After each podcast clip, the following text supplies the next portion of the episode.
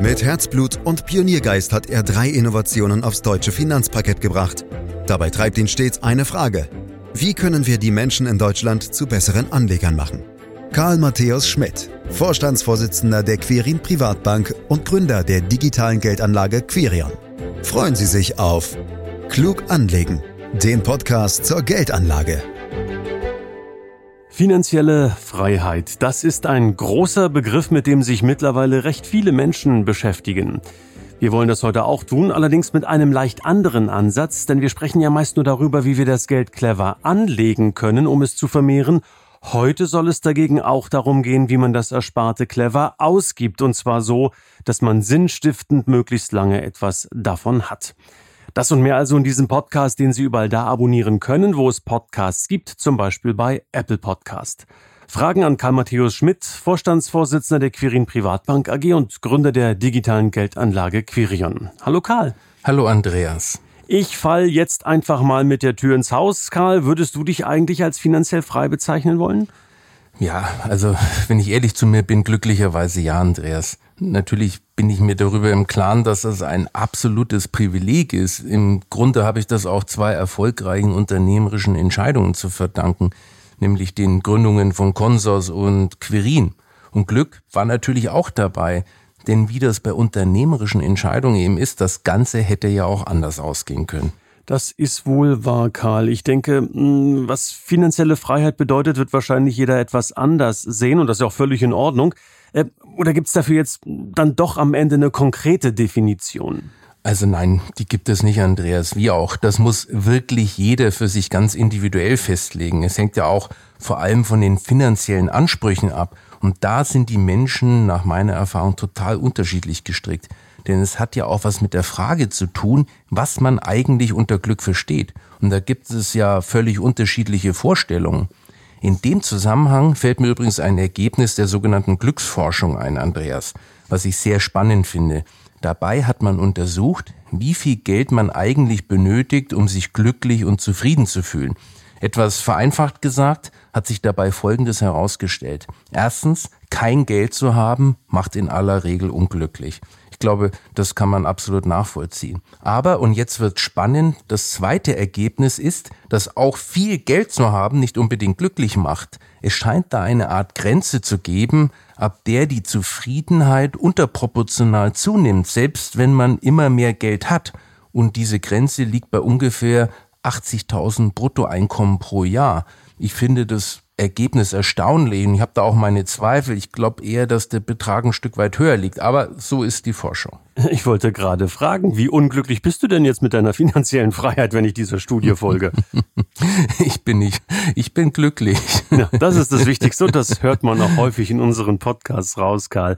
Ähm, Gibt es denn trotzdem eine bestimmte Faustformel, mit der man hm, rausbekommen kann, wie viel Geld man braucht, um finanziell frei zu sein? Also könnte man nicht zum Beispiel auch sagen, wenn ich von den Zinsen meines Ersparten gut leben kann, natürlich nachsteuern, dann bin ich finanziell frei. Ja, diese Definition ist natürlich sehr gut und da würde auch die meisten zustimmen. Aber das ist natürlich schon eine sehr anspruchsvolle Vorstellung von finanzieller Freiheit.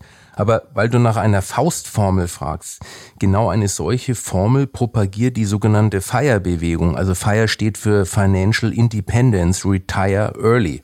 Demnach kann man aus einem langfristig in Aktien angelegten Vermögen pro Jahr ungefähr vier Prozent entnehmen, ohne dass es dadurch weniger wird. Aber das heißt natürlich, dass du dafür ein Vermögen haben musst, das dem 25-fachen deines Jahreseinkommens entspricht. Wenn du also pro Jahr 100.000 Euro, sagen wir mal, haben willst, dann brauchst du nach dieser Regel ein Vermögen von 2,5 Millionen Euro, um finanziell frei zu sein. Aber leider haben die wenigsten ein Vermögen in der Höhe. Ich persönlich glaube, dass man sich auch unterhalb dieser Schwelle schon finanziell frei fühlen kann. Denn wie gesagt, nur von den Zinsen leben zu können, ist schon ein sehr hoher Anspruch. Aber in dem Zusammenhang möchte ich auch noch einen anderen Gedanken loswerden, Andreas. Bei finanzieller Freiheit denken die meisten natürlich erstmal an sehr, sehr viel Geld. Wenn ich mit sehr reichen Menschen spreche, merke ich aber immer wieder, dass viel Geld sogar eher eine Last bedeuten kann. Denn damit sind unter Umständen ja auch Ängste verbunden, weil man ja auch viel verlieren kann. Und diese Gedanken machen dann doch eben nicht frei. Und wie erreicht man jetzt diese finanzielle Freiheit, Karl? Mal abgesehen davon, dass man das, haben wir gerade gelernt, nicht allgemeingültig definieren kann, können wir doch aber vielleicht mal davon ausgehen, dass man einen größeren Geldstock benötigt. Ich glaube, das ist Konsens. Hast du da wichtige Tipps für uns? Wenn man nicht gerade geerbt hat, dann gibt es dafür nur eine Möglichkeit. Du musst dir das Geld selbst verdienen und entsprechend sparen. Dabei ist es extrem wichtig, damit so früh wie möglich zu beginnen. Natürlich sind größere Beträge immer besser, aber selbst kleine Sparbeträge bewirken langfristig erstaunliche Vermögenszuwächse. Wichtig ist, das Ganze nicht auf die lange Bank zu schieben, sondern sofort anzufangen. Ein Aktiensparplan ist hierfür perfekt geeignet, denn Aktien sind nun mal die renditestärkste Anlageklasse und der Sparplan zwingt dich zur Disziplin. Wie schon gesagt, rein finanziell gesehen ist es natürlich am besten so viel wie möglich zu sparen. Realistischerweise würde ich das aber abschwächen zu so viel wie möglich, ohne sich zu sehr einzuschränken. Denn was nützt die ganze Sparerei, wenn man darüber vergisst, gut zu leben? Ich glaube, das Geheimnis liegt in einer guten Mischung aus beidem. Wie so oft im Leben. Und äh, in diesem Podcast soll es ja weniger auch darum gehen, Karl, wie man Geld spart, habe ich ja eingangs auch angekündigt, sondern eher darum, wie man Geld clever ausgibt. Aber lässt sich Geld überhaupt clever ausgeben? Und wenn ja, wie? Ehrlich gesagt, ich kann mit dem Begriff clever ausgeben erstmal nicht so viel anfangen. Was soll denn das heißen, dass man unnötige Ausgaben vermeiden sollte für Dinge, die man nicht braucht? Oder ist damit gemeint, dass man auf den jeweiligen Preis achten und nicht überteuert einkaufen soll? Dazu glaube ich, braucht niemand meinen Rat.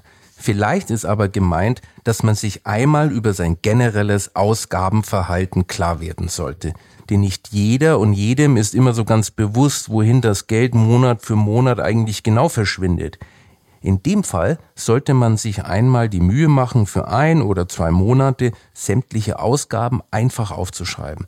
Das ist wirklich sehr aufschlussreich, denn bei den entsprechenden Monatsübersichten ergeben sich oftmals ganz überraschende Erkenntnisse. Ähm, okay, also clever ausgeben, damit kannst du nicht viel anfangen. Ich will dir mal ein Beispiel nennen. Vielleicht ist der Gedanke ja auch etwas abwegig, Karl. Ähm, stell dir vor, er oder sie kleidet sich gern modisch und will sich einen ganz besonderen Gürtel leisten, beispielsweise zum Beispiel von Hermes oder Montblanc. Der kostet ja schnell mal ein paar hundert Euro, ist aber auch selten und kann, wie ich mal irgendwo gelesen habe, im besten Falle sogar im Wert steigen. Wäre das ein Beispiel für clever Geld ausgeben? Auf was für Ideen du wiederkommst, das finde ich echt gut. also ehrlich gesagt finde ich es völlig abwegig, bei seinen Einkäufen auf mögliche Wertsteigerungen zu achten. Wenn ein 600 Euro Fülle von Mont Blanc dein Herzenswunsch ist, warum nicht? Wenn du dir es leisten kannst und willst. Aber auf einen Wertzuwachs würde ich dabei nicht spekulieren. Und überhaupt, wer kann es sich denn leisten, Dinge zu kaufen, bei denen zumindest eine gewisse Wahrscheinlichkeit besteht, dass sie im Wert steigen? Die breite Masse sicherlich nicht. Denn das sind ja in der Regel Kunstwerke, Oldtimer, alte Weine und ähnliches. Und den Gürtel von Hermes, Andreas, den solltest du dir sparen, denn der wird garantiert nicht im Wert steigen, solange du den über dein Bäuchlein trägst. du bist frech, Gott sei Dank sitzt du weit weg, mein Lieber. Aber es ging dabei auch gar nicht so sehr um mich selber, sondern um so einen Grundsatzgedanken, ob man und wie man jetzt äh, clever Geld ausgeben definieren kann. Also es muss nicht immer darum gehen, Werte zu schaffen oder zu erhalten, Karl.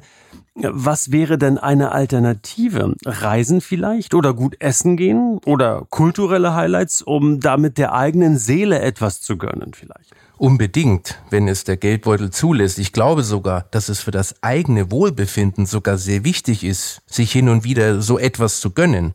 Aber auch hier gilt, die Menschen sind extrem verschieden und pauschale Ratschläge sind daher Quatsch. Es gibt zum Beispiel durchaus Menschen, die nicht gerne verreisen, so wie du, oder für andere wiederum ist Reisen die Erfüllung schlechthin. Wieder andere können mit kulturellen Veranstaltungen nichts anfangen, man kann sie aber bei jedem Bundesligaspiel in irgendeinem Stadion finden. Letztlich gibt es da nichts allgemein Verbindliches, sondern es geht immer um die individuelle Lebensqualität. Damit sind wir wieder an einem Punkt, den wir vorher schon kurz angerissen haben, nämlich der vernünftigen Balance zwischen Sparen und Geld ausgeben. Wer auf Biegen und Brechen spart, weil er oder sie irgendwann einmal in der Zukunft von den Zinsen leben will oder gar aufgrund irgendeiner diffusen Zukunftsangst, der verpasst halt auch leider die vielen schönen Dinge und manchmal sogar das Leben selbst. Es gibt zum Beispiel Untersuchungen zum Sparverhalten jüngerer Menschen in den USA, die zeigen, dass es einen Trend gibt, sich massiv einzuschränken und extrem hohe Beträge zu sparen. Das ist in den USA mittlerweile eine richtige Bewegung geworden.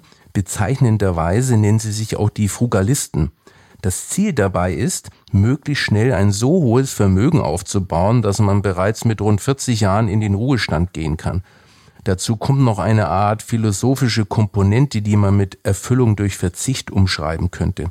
Das heißt, richtige Frugalisten sind davon überzeugt, dass man für ein erfülltes Leben viele Dinge, die für die meisten von uns selbstverständlich sind, im Grunde gar nicht braucht. Ich persönlich glaube nicht, dass das der richtige Weg ist, um ein erfülltes Leben zu führen. Aber wie gesagt, das muss natürlich jede und jede für sich selbst entscheiden. Und das ist ja auch das Schöne an unserer Gesellschaft, dass man das weitgehend selbst entscheiden kann. Du hast vorhin Thema Reisen angesprochen, respektive auf meine Frage zum Reisen geantwortet. Und deshalb möchte ich da noch ganz kurz bleiben, Karl. Manch einer denkt ja auch darüber nach, im Alter auszuwandern, hat dabei nicht nur Sonne und Wärme im Hinterkopf, sondern eben auch harte Zahlen und Fakten. Ist finanzielle Freiheit, ob nun, sagen wir mal, in Portugal oder Bulgarien oder Thailand, dadurch leichter erreichbar? Eindeutig ja, denn die Lebenshaltungskosten sind in vielen Ländern ja auch deutlich geringer als bei uns. Mit einem deutschen Durchschnittseinkommen kann man zum Beispiel in Thailand schon sehr gut leben. Das wird ja auch gemacht. Aber man sollte dabei nicht nur die finanzielle Seite des Ganzen sehen. Es sind ja auch andere Dinge wichtig, bei denen man vielleicht Abstriche machen muss, zum Beispiel bei Sprachbarrieren, Probleme mit dem Klima, kulturelle Hürden oder auch die ärztliche Versorgung. Doch unabhängig davon glaube ich, dass es für die meisten Menschen auch über solche Überlegungen hinaus einfach nicht in Frage kommt, ihre Heimat zu verlassen. Mir würde das zum Beispiel auch sehr schwer fallen. Mhm. Hört man auch häufig, äh, da wird dann die Familie genannt, Kinder, Enkelkinder oder andersherum gedacht auch die Eltern, die man dann zurücklassen muss, etc. PP, Karl, was würdest du dir denn jetzt, jetzt wenn wir mal äh, ein Stück weit persönlicher, was würdest du dir jetzt äh, gern mal gönnen, hast es aber zeitlich noch nicht geschafft oder vielleicht hast du dich auch nicht getraut, das ernsthaft anzugehen? Oh, du stellst Fragen. Also pff, ich, ich, ich sage jetzt mal nichts Finanzielles. Also ein Kindheitstraum von mir war immer mal, du wirst staunen, ich wollte mal eine Oper inszenieren, zum Beispiel Lohengrin von Richard Wagner. Nee. Doch. Du willst eine Oper inszenieren. ja, das würde mir Spaß machen. Also jetzt mache ich mal einen platten Witz. Also warte ab, bis du Enkelkinder hast, dann bist du dein eigener Opa und kannst dich inszenieren. Aber ähm, ich weiß nicht, ob man den rausschneiden sollte oder nicht. Wir werden uns überraschen lassen, wenn der Podcast fertig ist, Karl. Ähm, egal, was man am Ende tut oder wo man es tut, es kostet Geld. Das wissen wir alle und nicht jeder wird es schaffen, im Alter von den Zinsen zu leben. Daher gibt's ja auch sogenannte Entnahmemodelle, zum Beispiel auch für ein ETF-Portfolio. Wie funktioniert das? Dabei handelt es sich in der Regel um Auszahlpläne, bei denen nicht nur die Zinsen entnommen werden, sondern auch ein kontrollierter Kapitalverzehr einkalkuliert wird. Nicht jeder will ja sein gesamtes Vermögen am Ende vererben. So etwas lässt sich mit bestimmten statistischen Kennzahlen sehr zuverlässig berechnen. Vor allem haben solche Modelle den Vorteil, dass sie sehr flexibel sind, denn sowohl die Marktbedingungen als auch die persönlichen Lebensumstände können sich ändern und dann sollte man den Plan entsprechend anpassen können. Das ist übrigens der Grund, warum Versicherungslösungen hierfür nicht geeignet sind, denn die sind zu starr und letztlich auch zu teuer. Und vor allem, Versicherungen investieren für ihre Kunden zu wenig in Aktien. Aktien sind aber unverzichtbar, gerade wenn es um langfristige Anspar- und Entnahmepläne geht. Denn sie sind nun mal die renditestärkste Anlageklasse. Immerhin kann man dabei im Schnitt mit einem Wertzuwachs von rund sieben Prozent pro Jahr rechnen. Und so eine attraktive Rendite hilft natürlich, um erstmal genügend Vermögen aufzubauen, damit man hinterher auch was Zählbares entnehmen kann. Und vielleicht auch noch ganz spannend, Karl, kann man das eventuell auch so steuern, dass das Geld im Portfolio nicht weniger wird? Ja, es gibt Kapitalmarktmodelle mit oder ohne Kapitalverzehr, aber wenn Aktien im Spiel sind und die müssen dabei sein, kann der Kapitalerhalt in einem juristischen Sinne nicht garantiert werden. Und wie schon erwähnt, kann man das Ganze auf Grundlage spezieller statistischer Kennzahlen so steuern, dass man so hohe Erfolgswahrscheinlichkeiten hat, dass eine Art de facto Garantie entsteht. Das ist wirklich spannend und das wäre natürlich auch ein Idealfall, wenn das Geld nicht weniger wird. Und jetzt gucken wir auf die andere Seite der Medaille. Was ist im Worst Case? Also wenn ich älter werde als gedacht und die Kohle dann alle ist? Jetzt machst du wirklich zwei Extreme auf, Andreas. ja. Das eine im Alter das Geld ausgeht, ist natürlich der schlimmste Fall. Wenn das passiert, dann wurden bei der Kalkulation des Entnahmeplans gravierende Fehler gemacht. Das darf einfach nicht passieren. Das heißt, das Ganze muss so gesteuert werden, dass dieser Fall niemals eintritt. Und das kann man auch. Aber zwischen diesem Worst Case und Kapitalerhalt gibt es auch eine Menge vernünftige Lösungen. Man muss die Anlage nicht so steuern, dass das Geld überhaupt nicht weniger wird, nur um den Worst Case auszuschließen. Wenn man das vernünftig angeht, kann man auch einen angemessenen Kapitalverzehr einkalkulieren und de facto trotzdem ausschließen, dass man auf Null fällt. In den meisten Fällen sind Lösungen mit kalkuliertem Kapitalverzehr sogar ideal. Damit hat man wirklich noch was vom Leben und muss sich im Ruhestand nicht so sehr einschränken. Das ist wirklich spannend, Karl. Finde ich wirklich mh, mm, überlegenswert, all das, was du uns heute hier so mitgegeben hast und irgendwie auch so ein Stück weit anders als sonst. Hast du vielleicht abschließend noch einen Tipp, einen wichtigen Tipp, um ein gutes Verhältnis zwischen Geld sparen und Geld ausgeben hinzubekommen? Ja, da fällt es mir wirklich schwer zu antworten, Andreas, denn den einen wichtigen Tipp dazu gibt es nicht. Dazu ist das ganze Thema viel zu individuell.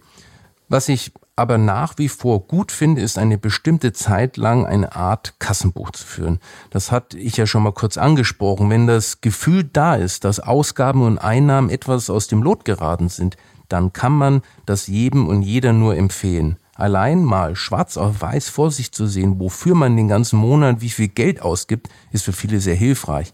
Manchmal wird allein dadurch schon klar, wo man ansetzen muss, um Ausgaben und Einnahmen wieder in Einklang zu bringen und wieder einen vernünftigen Betrag sparen zu können. Das war ein wirklich toller Podcast. Auch haben wir gelernt, dass Karl irgendwann mal eine Oper inszenieren wollte. Aber du, ähm, das Leben ist noch lang und äh, es gibt noch viele mögliche Pläne, Ziele, Träume. Vielleicht kriegst du das ja noch hin und vielleicht machen wir das einfach dann zusammen, obwohl ich nicht so musikalisch bin.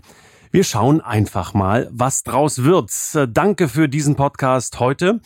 Äh, meine Damen, meine Herren, Sie können klug anlegen, teilen mit Ihren Freunden oder auch Bekannten, denen das Wissen bestimmt auch weiterhelfen kann. Sie können diesen Podcast direkt abonnieren, um keine Folge zu verpassen. Sie dürfen uns bewerten und natürlich äh, können Sie auch uns Fragen stellen. Podcast.quirinprivatbank.de. Sie können sich informieren unter www.quirinprivatbank.de. Und wenn Ihnen ganz langweilig ist, können Sie alle Folgen, die wir bisher schon produziert haben, auch nochmal durchhören, weil da sind wirklich viele, viele spannende Themen mit dabei. Für heute in jedem Falle herzlichen Dank fürs Lauschen. Das war Klug anlegen. Der Podcast zur Geldanlage der Quirin Privatbank mit dem Vorstandsvorsitzenden Karl Matthäus Schmidt. Wir freuen uns über Ihre Rückmeldungen und Themenwünsche, die Sie uns gerne an podcast.quirinprivatbank.de senden können. Die Quirin Privatbank steht für echte Unabhängigkeit, da sie auf Provisionen und hauseigene Produkte verzichtet. Das innovative Anlagekonzept Markt, Meinung, Wissen beruht auf bewährten Erkenntnissen der Finanzmarktforschung und investiert frei von Prognosen in den weltweiten Kapitalmarkt. Die Bank unterstützt interessierte Anleger bei der Altersvorsorge und dem langfristigen Vermögensaufbau. Mehr Informationen erhalten Sie unter querinprivatbank.de.